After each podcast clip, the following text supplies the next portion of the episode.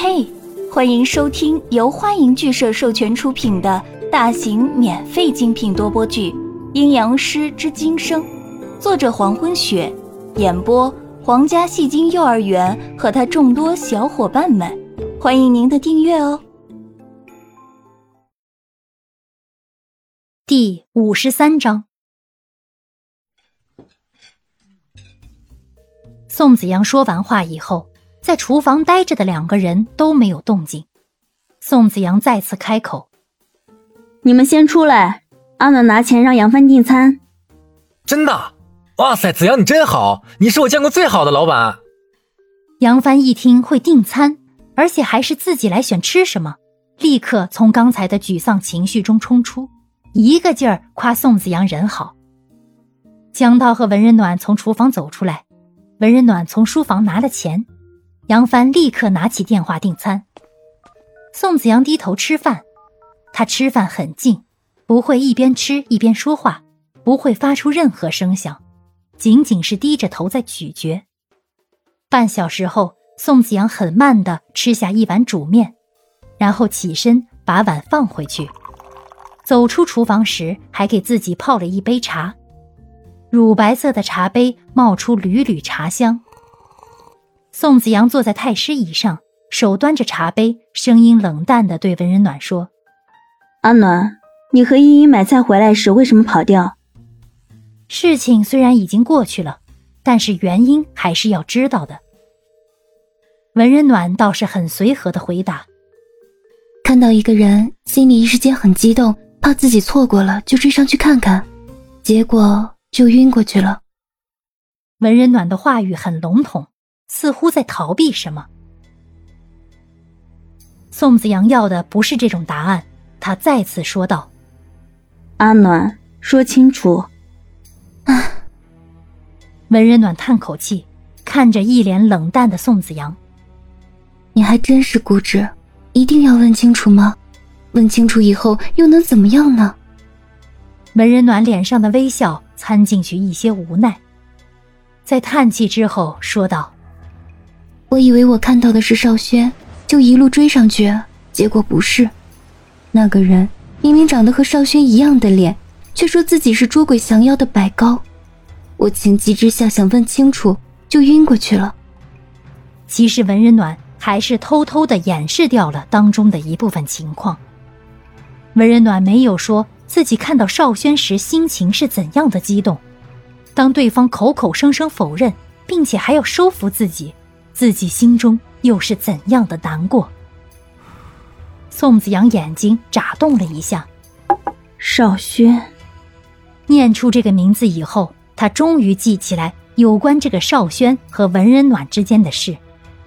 少轩是文人暖很久以前的情郎，当时文人暖与少轩郎才女貌，本想结为连理，但是文人暖家人却极力反对。北宋景佑年间，少轩进京赶考，途中遭遇山鬼袭击，被勾去了魂魄。想到这儿，宋子阳的思绪就顿住了。无论怎样去记忆，都想不起来后面发生了什么。后面一定还有事情发生。直觉告诉宋子阳，后面的事情很重要，可是宋子阳却怎么也想不起来。宋子阳的手慢慢紧握。试着找回这些记忆。哗的一声，在宋子阳脑海中快速浮现出一幕场景，随后又很快消失。那个场景里，宋子阳将少轩的灵魂从山鬼那里取回，救活了少轩。那后来呢？后来怎样了呢？思绪到这里又卡住，宋子阳眼睛再次眨动，放弃了回忆。如果自己把少轩救活了，为什么少轩没有和文人暖在一起？为什么到后来文人暖来到自己身边，和自己一样成为了一个不死人？宋子阳有很多地方没有想通。如果自己救活了少轩，那么文人暖还跟着自己干什么？要是自己救了少轩，为什么一点也想不起来这些事情呢？宋子阳把茶杯放下。站起身子，看向窗户外面。窗外已经是暗黑色，看不到外面下雨的情景，只能听见哗哗的落雨声。这场雨从下午就开始下，一直到现在都是暴雨，降水量不见一点的减少。这对于很久没有下雨、一直是高温天气的市区来说是件好事。可是，宋子阳看着窗外，虽然外面是一片漆黑，但是宋子阳依然盯住窗扇上的玻璃，声音极低地说：“这场雨过后将会妖魔复苏，百鬼横行，市区里不会再安宁了。”因为宋子阳紧靠窗户，加上窗外哗哗的落雨声音。客厅里的人都没有听清刚才宋子阳所说的那句话。先是救回易英，用禁术让易英复活，然后是这个市区里庞大的血族，隐藏在市区内的术数高手，还有一个莫名其妙的降魔者百高。事情变得越来越复杂了。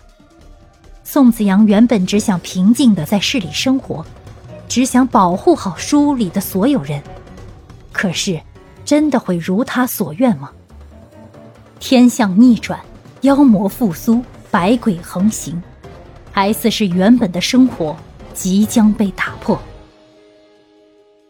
暴雨下了整整一晚，晚上八点钟的时候，江涛就和杨帆顶着雨伞回家去了。雨过天晴，暴雨过后的第二日，天空万里无云。因为昨天的降雨，市区的高温情况明显下降。